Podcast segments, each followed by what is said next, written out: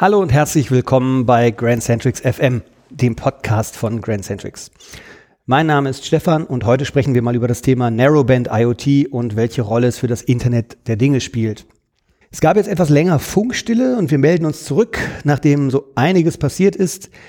Unter anderem sind wir jetzt eine hundertprozentige Tochter von Vodafone. Das bedeutet natürlich auch, dass wir jetzt ein bisschen anderes Verhältnis haben zu dem ganzen Thema rund um Cellular Connectivity – und seit längerem beschäftigt uns ja schon das Thema Narrowband IoT, kurz NB-IoT. Und deswegen freuen wir uns, dass es heute mal einen Podcast zu diesem Thema geben kann. Und noch viel mehr freue ich mich darüber, dass wir zwei Kollegen haben, die inzwischen nicht mehr ganz so neu sind. Hallo, Martin Knorre mein Name. Ähm, ich war die letzten ja, viereinhalb Jahre bei Vodafone im Bereich äh, IoT unterwegs als Pre-Sales oder IoT Solution Architect. Ähm, habe dabei auch das ganze Narrowband IoT Rollout mit der Vodafone Deutschland mitgemacht und freue mich heute ein bisschen ja, darüber zu reden mit euch. Ich bin der Oliver. Ähm, ja, ich komme auch von Vodafone, bin jetzt seit April bei der Grand Centrics habe mich bei Vodafone äh, um die IoT-Devices gekümmert und bin schon relativ lange an dem Thema Narrowband IoT dran, äh, noch bevor es den Standard eigentlich gab. Ähm, jetzt bei der Grand Centrics beschäftige ich mich auch sehr eng mit der Hardwareentwicklung, habe zum Beispiel die ähm, Zertifizierung vom äh, Cellular Twin gemacht, ähm, aber auch viele andere Themen aus dem Bereich Cellular. Wir hatten ja vor einiger Zeit schon mal eine Folge zu dem Thema, wie wird man eigentlich sein eigener Internetprovider? Das heißt, wir haben auch schon so ein bisschen Erfahrung rund um das Thema Netze. Aber natürlich haben wir immer nur bestehende Netze genutzt. Wir haben nie ein eigenes Netz in dem Sinne aufgebaut. Und wenn man jetzt ein Netzbetreiber ist, so wie Vodafone das natürlich ist, hat man bestimmt so ein Bild im Kopf, was gehört eigentlich dazu. Und äh, ja, Netz ist eigentlich äh, ja ein Zusammenschluss aus vielen Basisstationen, natürlich auch ein Core-Netz, äh, wenn man auf, auf den Mobilfunk natürlich blickt, äh, um ja eine Vielzahl und von Vielzahl äh, sprechen wir von ja Millionen Teilnehmern natürlich hier in Deutschland, äh, die darauf zugreifen und natürlich auch ein stabiles ja, Netz äh, für Telefonie, äh, sei es SMS und natürlich auch für den Datenaustausch äh, benötigen und äh, gebrauchen. Ja, also vielleicht fangen wir einfach mal ganz klassisch an bei äh, Festnetzen. Die kann man sich vielleicht vorstellen wie so ein, so ein Straßennetz. Ne? Da gibt's Autobahnen, da fahren viele Daten äh, äh, von, von Städten zu, von einer Stadt zur nächsten. Ähm, und dann gibt's Landstraßen, die verbinden dann die kleineren Dörfer. Und dann gibt's ähm, kleine Straßen, die führen dann zu den einzelnen Häusern hin. Ähm, aber dann hat man immer wieder den Punkt, es gibt irgendwo dann nur ein Feldweg oder eben gar nichts, wo man gar nicht hinkommt. Ja, und das ist eben äh, dann der Unterschied, äh, wo du zu einem Mobilfunk kommst. Der ist halt überall da und da hat man eine andere äh, Technologie. Das macht man halt mit zellularen Netzen und das kann man sich vielleicht vorstellen wie so ein, ja, wie so ein, so ein, so ein äh, Bienenwaben. Na, da hat man diese einzelnen Waben und das, die Biene kann halt in jedes einzelne, in jede einzelne Zelle oder reinfliegen. Und genauso machen das die Geräte im Mobilfunk die können halt von einer Zelle zur nächsten gehen und äh, unter anderem auch ein, ein Handover machen von einer Zelle in die nächste. Gibt ja diverse Arten von Netzen, sei es 2G, 3G, 4G. Inzwischen sind wir schon bei 5G angekommen.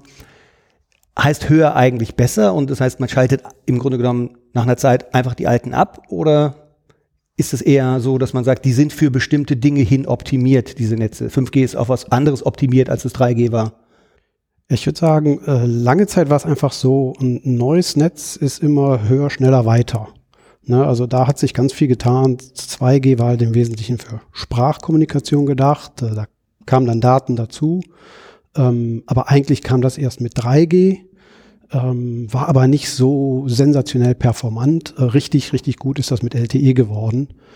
Ähm, und naja, eigentlich, also die 2G-Netze laufen noch, die werden auch noch eine Weile laufen. Die haben auch noch ihren Sinn und Zweck. Ähm, was demnächst einmal abgeschaltet wird, ist 3G, weil das ist so die Ebene dazwischen, die braucht man eigentlich nicht so unbedingt, weil LTE ist einfach viel performanter und für die ganz einfachen Sachen tut's 2G tatsächlich auch noch, vor allen Dingen für alte Geräte, die noch da sind. Mhm. Das heißt, in der Zukunft gibt's quasi nur noch 2G und 4G, beziehungsweise dann irgendwann 5G. Genau. Also so wird es eigentlich in, in, in Zukunft laufen. Äh, LTE wird meiner Meinung nach auch noch äh, deutlich länger laufen. äh, weil es einfach so dieses Bindeglied ist. Es gibt jetzt eine Riesenanzahl an, an Mobiltelefonen und Endgeräten auf LTE. Äh, 2G wird irgendwann in fünf Jahren äh, sehr, sehr wahrscheinlich auch äh, obsolete werden und, und dann werden wir auf äh, LTE und 5G-Geräte größtenteils zurückgreifen und äh, 5G sehe ich auch primär in der, in der Industriesparte. Also wirklich für diesen IoT-Use-Case und, und gar nicht so sehr für den Consumer-Bereich. Jetzt haben wir in der Vergangenheit als Grand Centrics schon diverse Projekte gemacht, sind über unterschiedlichste Funktechnologien äh, gekommen. Das sind Kunden, die wollen mit Sigfox arbeiten. LoRa ist ein großes Thema. 5G sicherlich durch die Medien auch sehr stark präsent. Und da stellt man sich ja immer die Frage, welche von diesen Technologien möchte ich einsetzen? Das Erste, was man da, glaube ich, entscheiden muss, ist immer, bin ich eigentlich in einem lizenzierten oder in einem nicht lizenzierten Band unterwegs? Was hat es damit auf sich? Ähm, ja, lizenzierte Frequenzen natürlich, ähm, da spricht man immer von ja Mobilfunknetzen, äh, weil ja eine Vodafone zum Beispiel, die liest sich sozusagen diese Funkfrequenz auf 10 bis 15 Jahre. Dafür werden, wie in den Medien auch immer kolportiert, äh, Milliarden bezahlt, äh, damit man die über diese Laufzeit nutzen darf. Äh, und dadurch hat man natürlich auch einen Anspruch, diese Frequenzen einzig und allein für diesen Zweck zu nutzen. Lizenzfreie Technologien, wie du erwähnt hast, äh, Sigfox, LoRa, äh, Wi-Fi, das läuft alles auf ISM-Bändern äh, in den verschiedenen äh, Frequenzbereichen, hat dadurch natürlich keine Garantie. Also jeder könnte das äh, Signal jammen, ähm, jeder kann das Signal auch gebrauchen natürlich. Also äh, wenn ich jetzt von, von LoRa zum Beispiel ausgehe, in diesem 886 Megahertz Band sind eine Vielzahl von Geräten. Der, der Garagentüröffner zum Beispiel, das Babyphone und all das verbraucht natürlich dieses Frequenzband. Und äh, ja, man leidet natürlich unter der Teilnehmerzahl. Also das ist, glaube ich, der ganz große Vorteil von einem lizenzierten Band, dass man die Kapazität steuern kann. Wenn man mehr Teilnehmer hat, wenn man mehr Verkehr hin und her schaufeln muss, dann kann man eben mehr Basisstationen aufbauen und kann dadurch mehr Kapazität schaffen. Und das ist halt in den äh, öffentlichen oder in den, den nicht lizenzierten äh, Frequenzen eben nicht so. Und das kennt man ja von, von Wi-Fi, wenn man äh, irgendwo in der Innenstadt wohnt, äh, dann stören die sich gegenseitig, weil da ist halt kein, keiner, der das wirklich kontrolliert. Während so ein Netzbetreiber, der macht ja eine Netzplanung und ein Netzmanagement. Das heißt, er guckt sich ganz genau an, wie viel Kapazität brauche ich da. Und da wird auch dafür gesorgt, dass sich die einzelnen äh, Teilnehmer, die einzelnen Stationen nicht gegenseitig stören. Aus meiner Erfahrung kommt daher dieser Netzgedanke sehr stark zum Tragen, weil wenn unsere Kunden gesagt haben, ich möchte gerne mit einer freien Funktechnik was funken, ist ja immer die Frage, wer hört denn wo zu? Also das abzuschicken über LoRa ist ja einfach. Aber dann zu sagen, ich schaffe eine Netzabdeckung und da gibt es irgendwo einen Turm, einen Sendeturm oder einen Empfangsturm, der die Daten wieder entgegennimmt, das ist ja nicht garantiert. Dadurch bei den Freien baut ja niemand das Netz per se für die anderen. Also das ist ja eigentlich das Modell vom Mobilfunk. Ne? Ich gehe in den Laden, kaufe mein Handy und das tut's einfach. Und egal, wo ich hinfahre, egal in welches Land ich fahre, das ist einfach da. Weltweit, 200 Länder und mehr oder minder überall habe ich Empfang. Ist es auch mit NB-IoT so? Leider noch nicht ganz. Narrowband IoT ist einfach noch zu neu in dem Sinne. Also die Technologie wurde vor, vor drei Jahren eigentlich erst so richtig standardisiert. Man hat natürlich deswegen einfach noch einen ähm, ja, Aufholbedarf in Sachen Roaming Agreements etc. Also Vodafone ähm, hat knapp 20 Länder im Moment, die Narrowband IoT können. Äh, wir setzen auf eine globale SIM-Karte. Das heißt nichts anderes als die globale SIM-Karte kann prinzipiell in jedem Land auch funktionieren. Und wir setzen jetzt einfach dabei äh, auf, Roaming Agreements zu schaffen, also mit Partnerländern in Europa zum Beispiel, dass wir auch in Dänemark oder auch in anderen Ländern, wo Vodafone keine Präsenz hat, dort auch funken können mit Narrowband IoT. Das heißt, die 20 Länder sind die, wo Vodafone heute schon ist und die anderen Länder, die nicht in den 20 drin sind, die kommen über Roaming sowieso mit dazu. Genau. Und das ist einfach ein Prozess, der jetzt über die nächsten ja, Monate und Jahre passiert. Aber so wie wir im Moment auch Narrowband IoT wahrnehmen als Technologie und als Booster und Teil eigentlich auch schon von 5G wird meiner Meinung nach immer wieder gestärkt, dass, dass das die richtige Technologie ist, auch für globale Rollouts, weil es einfach ja ein weltweiter Service ist. Wir hatten gerade über 2G, 3G, 4G gesprochen. Ist denn NB-IoT was anderes als dieses 2G, 3G, 4G oder ist es irgendwo dazugehörig einzusortieren? Ja, wir hatten ja eben schon mal äh, gesagt, dass äh, der Mobilfunk sich immer in Richtung höher, schneller weiterentwickelt hat. Und ähm, das, was wir heute IoT nennen, das gibt es eigentlich schon seit 20 Jahren. Ne? Damals hieß das Machine to Machine und ähm, das hat sie nur noch nicht so die Verbreitung gefunden, äh, einfach weil es noch nicht alles da war, was man brauchte. Ähm, aber der Bedarf ist nicht unbedingt da, fürchterlich hohe Datenraten zu haben. Es gibt sehr, sehr viele Anwendungen, da äh, hat man einen Sensor irgendwo in der Landschaft stehen und da muss man nur ein bisschen Daten transferieren und da ist LTE einfach überdimensioniert gewesen und deswegen ist man in der Standardisierung, also im Mobilfunk gibt es ja die sogenannte 3GPP-Organisation, das sind die ganzen Operator und die ganzen Hersteller sind da drin. Hat man sich überlegt, okay, wir müssen einen Standard schaffen, der speziell für die Vernetzung von Dingen geschaffen ist. Das ist ein längerer Prozess gewesen. Der hat, äh, keine Ahnung, vor acht Jahren oder sowas angefangen. Und äh, da gab es auch mehrere Schritte, dass man gesagt hat, okay, wir müssen LTE-Komplexität rausnehmen, um es einfacher zu machen, um es günstiger zu machen. Und daraus ist dann unter anderem Narrowband IoT entstanden. Äh, es gibt noch einen zweiten Standard, der nennt sich LTEM. Äh, das ist äh, eine Technologie mit etwas höheren Datenraten. Beides ist sehr nah an LTE angelehnt. Also man nutzt zum Beispiel das gleiche Netz, man nutzt die gleichen Basisstationen, man nutzt die gleichen Frequenzen. Aber gerade auf der Endgeräteseite hat man viel Komplexität rausgenommen, weil man eben nicht diese hohen Datenraten braucht. Es gibt ja diese Funkzellen, in die sich jedes Gerät einloggen kann. Oder die Mobiltelefone, und das kennt man ja noch aus den frühen Zeiten des Mobilfunks, wenn viele Leute im Stadion waren, hat man irgendwie gar kein Signal mehr gehabt. Das heißt, wir wissen, es gibt eine endliche Kapazität für jede dieser Funkzellen. Wenn, wenn wir jetzt sagen, zu den Mobiltelefonen kommen ja auch noch die NB-IoT-Devices und stecken auch noch in der Funkzelle drin, wird das dann ein bisschen voll und man muss einfach mehr Türme aufbauen oder wie verhält sich das? Narrowband IoT ist einfach auch eine eigene Technologie. Sie setzt auf ihr eigenes Frequenzband auf und ist äh, auch total getrennt von dem Standard LTE in dem Moment. Also es, äh, es teilen sich jetzt keine, keine Mobilfunk-Endgeräte wie ein Handy oder auch andere IoT-Devices die gleiche Frequenz wie die Narrowband IoT-Geräte. Insofern leben die beiden Welten komplett autark. Und solange die Frequenz da ist, äh, können auch die Narrowband IoT-Devices supported werden. Also was man da macht, das ist eigentlich ganz geschickt. Bei, Im Mobilfunk gibt es immer sogenannte Guardbands. Das heißt, irgendwie hat Vodafone ja ein gewisses Frequenzspektrum und hat die Telekom ein gewisses Frequenzspektrum.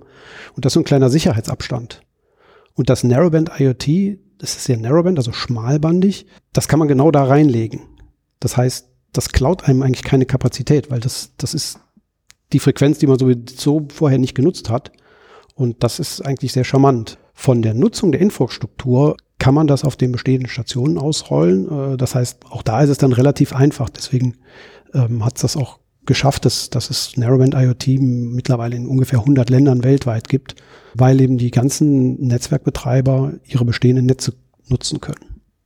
Ist das dann auch die Idee gewesen, dass man gesagt hat, ich will das in dieses Grenzspektrum, in diese Guards mit reinlegen? Weil normalerweise würde man ja sagen, man macht mehr Bandbreite, beispielsweise in dem neuen Standard. In diesem Fall hat man gesagt, man macht es ja nicht. Auf der Senderseite sicherlich, wenn man da weniger Batterie verbraucht, ist gut, aber ist auch einer der Gründe der Entwicklung genau das gewesen, zu sagen, lass uns doch mal neben der Straße den Bürgersteig auch noch benutzen. Da kann man aber langsamer fahren oder gehen.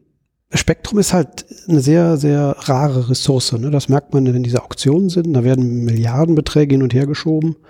Und ähm, da kommen wir gleich nochmal drauf zu. Äh, einer der wesentlichen Punkte für die ganzen IoT-Technologien ist halt auch besonders gute Abdeckung.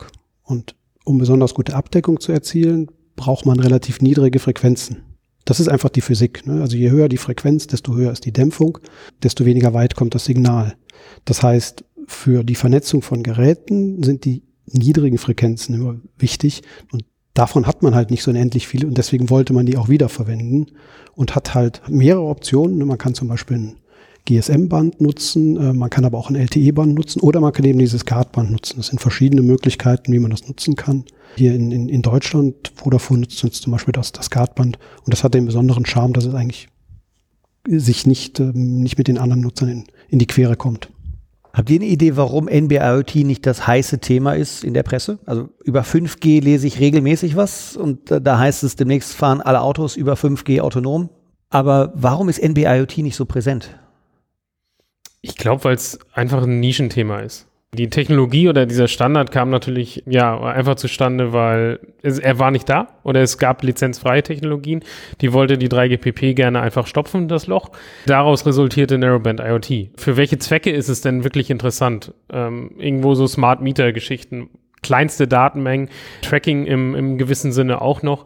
Aber das sind alles nicht diese, diese äh, Buzzword-Themen wie autonomes Fahren, riesen Factories, die ich damit connecte, um Maschinen autonom zu steuern oder, oder äh, komplette autarke Landschaften zu, zu schaffen. Und ich glaube, da ist einfach dann die Presse nicht gewillt, da aufzuspringen, weil dafür ist das Thema zu klein. Das ist auch so ein bisschen eine Technologie, die so ähm, ganz gut im Hintergrund läuft. Ne? Also ich habe jetzt irgendwelche Geräte, die sind vernetzt. Der Kunde weiß das ja vielleicht gar nicht. Ne? Der montiert sich einen Rauchmelder, da ist irgendwas drin. Äh, das, das braucht den Kunden ja vielleicht gar nicht zu interessieren, warum das Ding jetzt irgendwie vernetzt ist. Ähm, 5G ist da irgendwie, ja, weiß ich, irgendwie mehr sexy, ne? Wenn ich jetzt irgendwie ein neues Smartphone habe und das hat jetzt so und so viel Datenraten, so ein Gigabyte, das, das ist halt einfach in der Presse und für den Konsumenten viel attraktiver. Aber das heißt nicht, dass es nicht für Narrowband IoT unzählige Anwendungsfälle gibt, die alle auch äh, irgendwie relevant sind. Du hast gerade diesen Rauchmelder erwähnt. Wer, wer benutzt denn heute, drei Jahre nach Start sozusagen, überhaupt NB-IoT? Wo kann man das finden? Ist es in Deutschland verbreitet? Was für Gerätetypen nutzen das? Also Vorreiter für, für Narrowband IoT ist ganz klar China. Die chinesische Regierung hat irgendwann vor ein paar Jahren gesagt, das ist unsere Technologie, wir wollen alles vernetzen. Es gibt weltweit mittlerweile 100 äh, Millionen Geräte, die mit Narrowband IoT vernetzt sind. Ich weiß keine genaue Zahl, ich schätze mal 80, 90 Prozent davon werden in äh, China sein. Aber es, es kommt auch in Europa, also da sind, kommen auch immer mehr Kunden. Es ist ein sehr breites Feld, also äh, die von den Anwendungen her, Rauchmelder hatten wir jetzt gerade genannt. Eines der Gebiete, was, was ganz stark auch im Fokus steht, ist das ganze Thema Metering. Das heißt also Stromzähler äh, zu vernetzen oder Gaszähler oder Wasserzähler. Ähm, also zum Beispiel hat Vodafone damals, als es anfing mit ähm, Narrowband IoT, ein Trial gemacht mit äh, einer Firma in Spanien, Aquas de Valencia. Das sind die Wasserwerke. Die haben einfach das Problem, dass denen irre viel Wasser verloren geht. Das ist jetzt in Deutschland naja, vor zwei, drei Jahren habe ich immer gesagt, das ist nicht so ein wichtiges Problem. Äh, so langsam kommen wir mit dem Klimawandel auch in das Problem, dass uns manchmal das Wasser knapp wird. Und da kann man halt einfach dann überwachen, wo ist eine Wasserleitung leck. Und ähm, das, das ist gerade in so Ländern wie Spanien, die halt weniger Wasser haben, wirklich relevant. Dazu muss man aber ein paar äh, Anforderungen erfüllen. Man muss eine gute Reichweite haben, weil die Leitungen ja möglicherweise im Boden liegen. Man möchte das nicht mit Strom versorgen, sonst deswegen möchte man stromsparend sein. Und man muss unter Umständen viele Geräte vernetzen können. Äh, man braucht aber nicht so hohe Datenraten. Ne? Und dieser ganze Zoo von Anforderungen ist halt in diesen Narrowband IoT Standard äh, eingeflossen. Lass uns über das Thema Strom sprechen. Du hast gerade gesagt, ich verbuddel das dann gegebenenfalls im Boden. Das heißt, eigentlich, wenn ich da eine Batterie wechseln möchte, muss ich ja den gesamten Boden aufreißen, muss ich erstmal den Sensor wieder finden, die Batterie wieder finden und dann eine Batterie wechseln. Also der, in den Anforderungen stand halt drin, dass äh, ein Gerät mit Batterie bis zu zehn Jahre halten soll. Jetzt muss man aber sagen, dazu gibt es ein gewisses Aber. Ne, weil zaubern äh, kann man halt nicht, man kann halt nur irgendwie geschickt die Technologie entwickeln.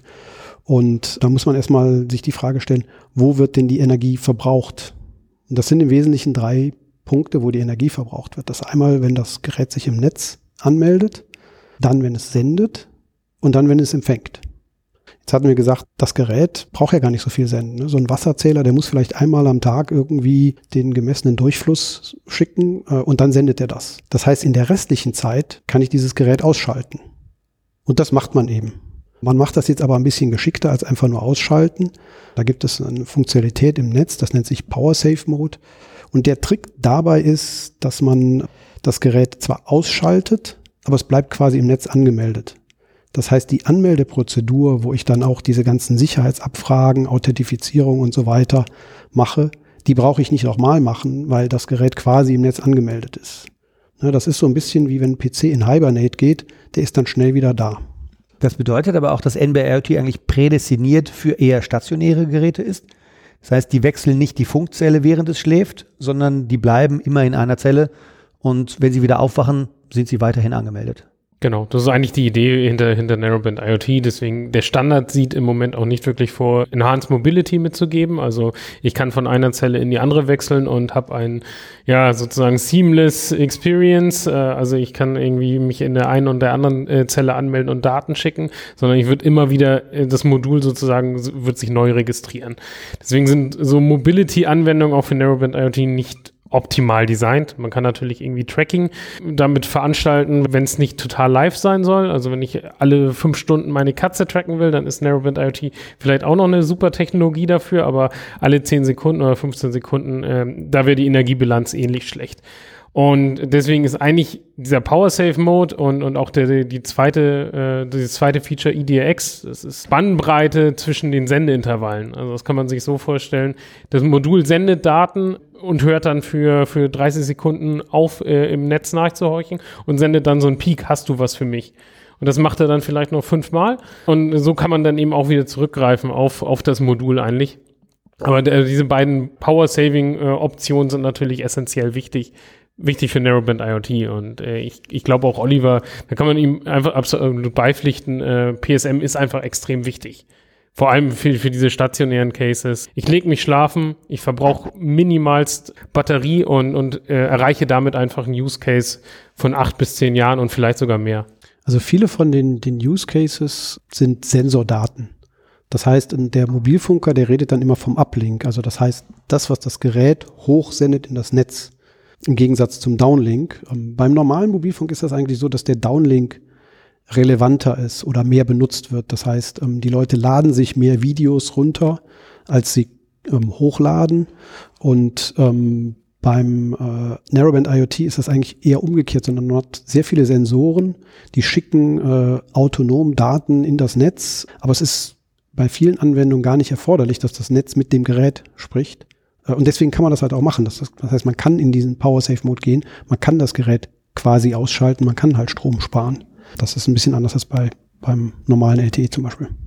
Wenn ich jetzt überlege und sage, ich möchte das NB-IoT selber nutzen und will das in mein Produkt einbauen, will das für das Internet der Dinge beispielsweise äh, nehmen, was braucht das alles? Ich gehe davon aus, man braucht im Grunde genommen eine SIM-Karte sehr wahrscheinlich und man braucht ein Modem und, und dann kann es losgehen, oder? Ein bisschen mehr braucht man schon. Ein Modul braucht man erstmal, um überhaupt die, die, die, die Funkstrecke darzustellen. Eine SIM-Karte braucht man, um sich im, im Netz einzuwählen. Genauso braucht man auch Antennen, die einfach dafür optimiert sind. Also A für den Frequenzbereich und vielleicht auch, wenn man natürlich ein globales Produkt äh, streuen möchte, wahrscheinlich auch verschiedene Module, weil es gibt einfach im Moment viele Modulhersteller, die, die fokussieren sich auf den einzelnen Markt. Äh, also muss man da natürlich auch sondieren, was, was man äh, für, für konkrete Anforderungen überhaupt hat. Oliver sagte gerade, in China gibt es ganz viele NB-IoT-Geräte. Kann ich die einfach jetzt nach Deutschland holen und dann funken die hier auch im NB-IoT-Netz? Oder ist das genau der Fall, den du gerade beschreibst? Ich glaube, das ist relativ schwierig. China hat zum Beispiel ein anderes Frequenzband, also es geht äh, nicht standardmäßig oder die bewegen sich alle so zwischen den 800 Megahertz Bändern, 800 und 900 Megahertz in der Regel. Aber da gibt es viele Subsets. Und jetzt einfach ein China-Modul nach Deutschland zu schleifen, bringt relativ wenig, wenn das nicht A optimiert ist und B vielleicht gar keine Zulassung hat. Da kommen wir dann nämlich zu dem nächsten Punkt einfach. Man braucht eine gewisse Zertifizierung fürs Gerät, damit man das in Europa oder auch in Deutschland betreiben kann.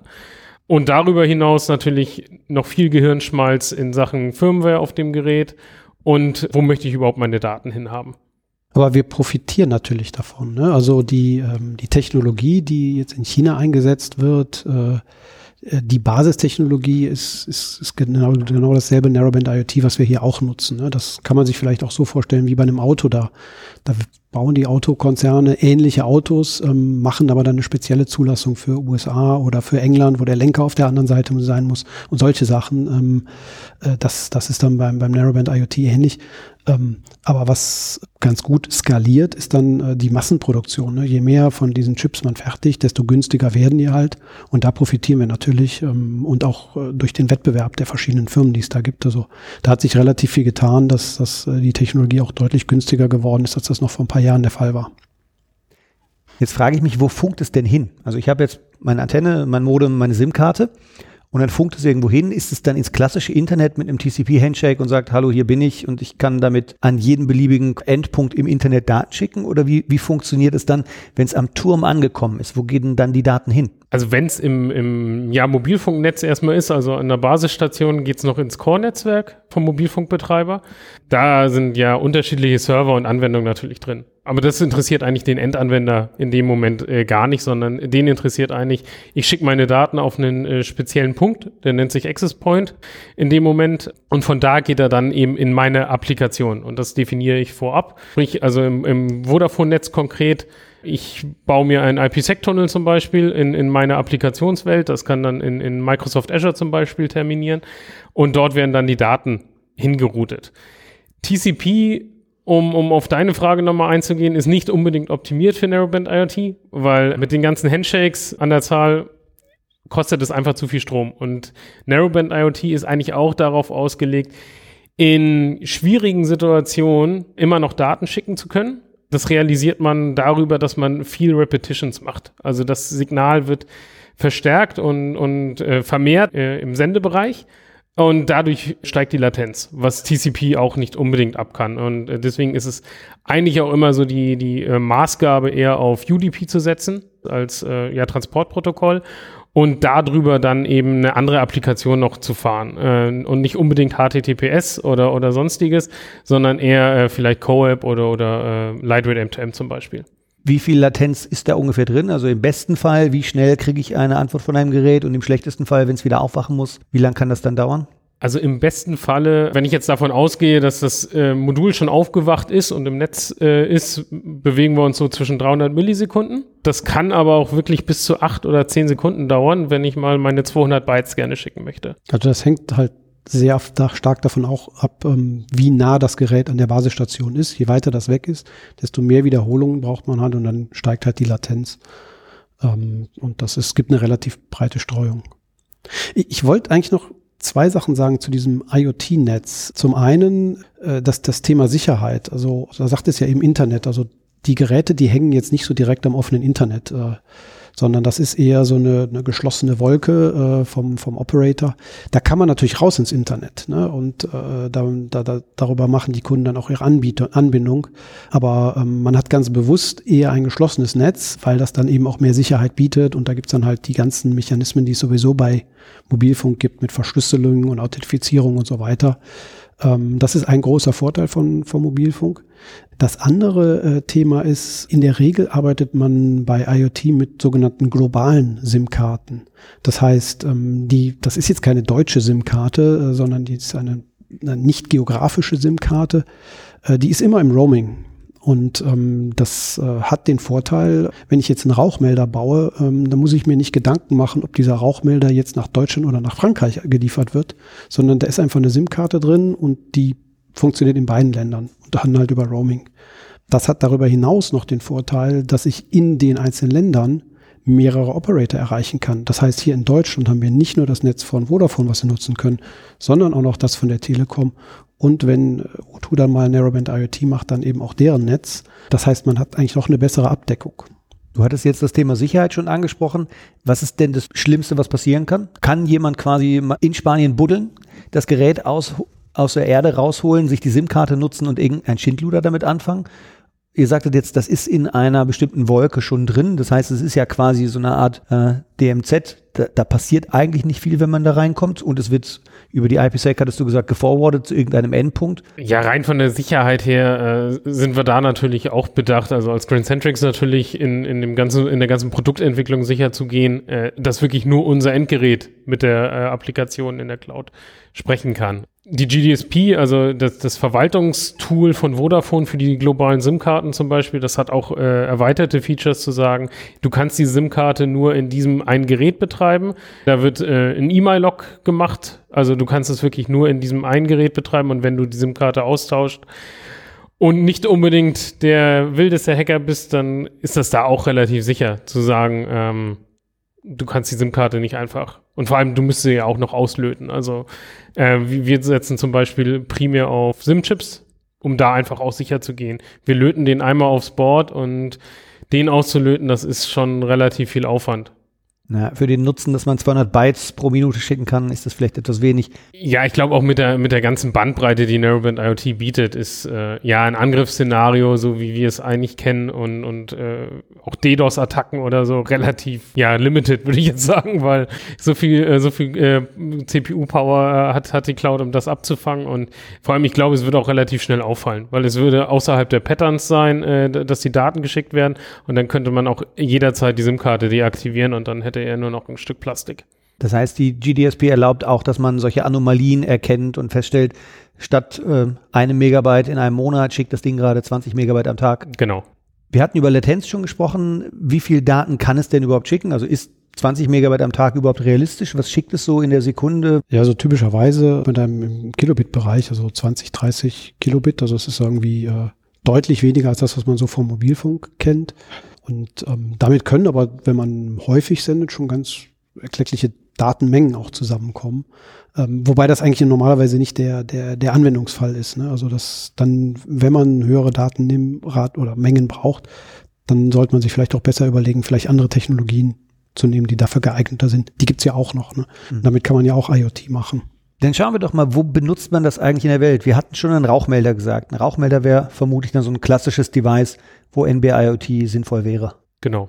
Ähm, weil einfach ja die Datenraten relativ gering sind und ein Rauchmelder sollte ja eigentlich nur senden, wenn er Rauch misst und detektiert. Äh, andernfalls schläft das Device und vielleicht, äh, wenn man es noch intelligent programmiert, meldet sich der Rauchmelder jeden Tag einmal und gibt äh, den Batteriezustand mit. Das wäre so eigentlich so ein Use Case, wo ich sage, äh, dafür ist dann Narrowband IoT auch optimal. Äh, andernfalls natürlich ja sehr, sehr immobile ähm, Devices äh, kann man natürlich auch damit äh, connecten, sei es ein Seifenspender zum Beispiel oder auch Smart Metering. Ich glaube, das ist so immer ähm, im, im Kontext Narrowband IoT die der erste Use Case, der relativ häufig fällt, weil, weil da sind einfach die Stromsparanforderungen exorbitant wichtig und die Datenmengen relativ gering. Aber vielleicht kommen wir nochmal auf den Punkt, warum will ich denn eigentlich einen Rauchmelder vernetzen? Ähm, also es gibt jetzt in Deutschland die, die Anforderung, dass man in, in Wohnhäusern seit ein paar Jahren diese Rauchmelder haben muss und wenn es brennt, dann machen die halt Krach. Das ist wunderbar, wenn ich zu Hause bin und im Schlafzimmer liege und es brennt, dann rettet das Leben, dadurch, dass ich eben aufgeweckt werde und dann kann ich rauslaufen und dann rufe ich die Feuerwehr an. Was diese Rauchmelder natürlich nicht können, ist den Brand verhindern oder größeren Schaden verhindern. Das heißt, wenn ich nicht zu Hause bin, dann macht der Rauchmelder eine ganze Menge Krach, aber mein Haus rennt, brennt halt trotzdem ab. Ob das jetzt für den Privatmann ein, ein, ein Case ist, der sich rechnet, seinen Rauchmelder zu vernetzen, das ist eine andere Sache. Aber für Bürogebäude zum Beispiel ist das auf jeden Fall sinnvoll. Oder wenn mein Haus alleine irgendwo steht und keine Nachbarn es hören könnten. Genau dann ist mir das vielleicht auch sehr wichtig. Im Thema Sicherheit äh, macht es vermutlich keinen Sinn, Videoüberwachung da dran zu schalten. Ne? Das dürfte von den Datenraten her keinerlei Sinn ergeben. Nee, also Videoanwendungen, die macht man dann schon besser mit, mit LTE. Also das. Aber ich könnte äh, beispielsweise, wenn ich eine Videoüberwachung hätte, Präsenzmeldung. Also die Tatsache, dass jemand dort ist, wäre über NB-IoT sinnvoll. Aber natürlich kein Stream, kein Livestream. dafür hätte ich gar keine Bandbreite. Genau, also wenn man jetzt eine gewisse Analytics ähm, Capability hat, äh, ähm, dann könnte man das natürlich ähm, eventuell wieder Narrowband IoT nutzen. Also das, äh, wir haben jetzt momentan Corona-Zeit und da gibt's überall Kameras, die irgendwie äh, Hitze detektieren, ob die Leute Fieber haben oder nicht. Ähm, da könnte man sich jetzt auch überlegen, man braucht, dass man eine Vorverarbeitung irgendwo auf dem Gerät macht und dann einen kleinen Computer einbaut. Und wenn dann eben festgestellt wird, aha, hier laufen da im Flughafenterminal ganz viele Leute rum, die haben erhöhte Temperatur. Dieses eine Bit, das könnte ich dann wiederum mit Narrowband IoT verschicken, wenn ich wollte. Martin, du hattest gerade den Seifenspender angesprochen. Würde das denn mit MB IoT auch klappen, wenn ich jetzt München Flughafen mir vorstelle, die Toilette geht einmal runter in den Keller, da ist relativ viel Beton über mir. Kommt das NB IoT da auch hin? Ich wäre relativ zuversichtlich, dass es funktioniert, weil dafür wurde eigentlich die Technologie auch designt. Also äh, Oliver hat den, den äh, Trial und das war auch ja alles noch Vorstandard in, in Valencia erwähnt. Da haben sie auch Wassermieter, zwei Stockwerke, äh, Untergrund getestet und, und auch unter Metallklappen, äh, wo ich auch gesagt hätte, das kann nicht funktionieren. Und wir hatten auch einen Test mit der Deutschen Bahn zum Beispiel am, am Berliner Südbahnhof, wo ich auch gesagt habe, mein Handy zeigt schon seit äh, einer Treppe keinen kein Empfang mehr an. Und, und der Mülleimer zum Beispiel hat da auch noch gefunkt. Also das zeigt einfach, die Technologie ist wirklich dafür gebaut, unter, unter kritischsten Bedingungen noch Daten senden zu können. Und weil die Daten halt wirklich so klein sind und weil auch die, der ja Narrow Channel so narrow ist, funktioniert es halt einfach noch. Und deswegen, man sollte es halt immer ausprobieren in, in, in dem Moment. Natürlich Garantie gibt's äh, keine, weil wenn die Basisstation schon zu weit weg ist, dann reicht halt einfach die, die Coverage nicht aus. Aber, aber prinzipiell bin ich schon Verfechter davon, zwei Stockwerke Untergrund sollte machbar sein. Das heißt, ich kann meinen Rauchmelder unterm Dach, meinen Seifenspender im Keller vernetzen. Gibt es sonst noch Standard-Cases oder, oder Cases, wo wir sagen würden, da macht sich eigentlich besonders gut? Also es gibt halt diesen ganzen Bereich Metering, ne, also ob es Stromzähler sind oder Wasserzähler oder Gaszähler. Die sind eigentlich sehr gut dafür geeignet. Die sind auch auf dem Keller. Ähm, die brauchen nicht viel Daten. Es gibt Straßenlaternen. Ne, also ähm, die ganzen Firmen, die Straßenlaternen bauen, die bauen jetzt neue Laternen mit auf LED-Technologie und die haben ganz oft die Anforderung, dass sie die von außen an- oder ausschalten wollen, ja, damit die im Winter ein bisschen früher angeschaltet werden können. Oder es gibt teilweise auch Anforderungen, dass die, die Straßenlaterne angehen soll, wenn ein Auto vorbeikommt und sowas. Ähm, da haben wir sogar hier einen schönen äh, Showcase hier bei uns im Büro mit, mit Straßenlaternen, äh, wo so, so, so ein Demonstrator gebaut wurde die, die Anzahl der Anwendungen ist sehr breit bei, bei Narrowband IoT. Ähm, es gibt auch sehr viele Anwendungen im Bereich Asset Management, wo man irgendwelche Sachen kontrollieren will. Zum Beispiel Container. Ähm, Firmen, die Müllcontainer haben, äh, haben das Problem, dass sie jedes Jahr zigtausende Container verlieren. Äh, ganz, ganz Deutschland gerechnet. Und wenn man halt weiß, wo die stehen, dann kann man das vermeiden. Oder ähm, Smart Waste das ist jetzt nicht so super sexy, der äh, Begriff, aber jeder kennt das Problem, dass man irgendwie sein Altpapier wegbringen will und da ist der blöde Container voll. Ja, weil aus irgendwelchen Gründen das halt total antizyklisch läuft und, und, und, und man weiß nicht, die Städte wissen nicht, wann müssen sie denn da hinfahren, den Container abholen. Ähm, da kann man jetzt einen kleinen Sensor einbauen, äh, der sendet ein Signal bei 70 Prozent voll und dann wird der halt abgeholt. Was glaubt ihr, wie lange wird es brauchen, bis NB-IoT so richtig durchstartet? Wir haben gesagt, vor drei Jahren hat es angefangen. Im Moment ist es relativ langsam noch in der Ramp-up-Phase, in China relativ viel, in Deutschland vermutlich noch ein bisschen zögerlicher in der Adaption. Was eure Schätzung?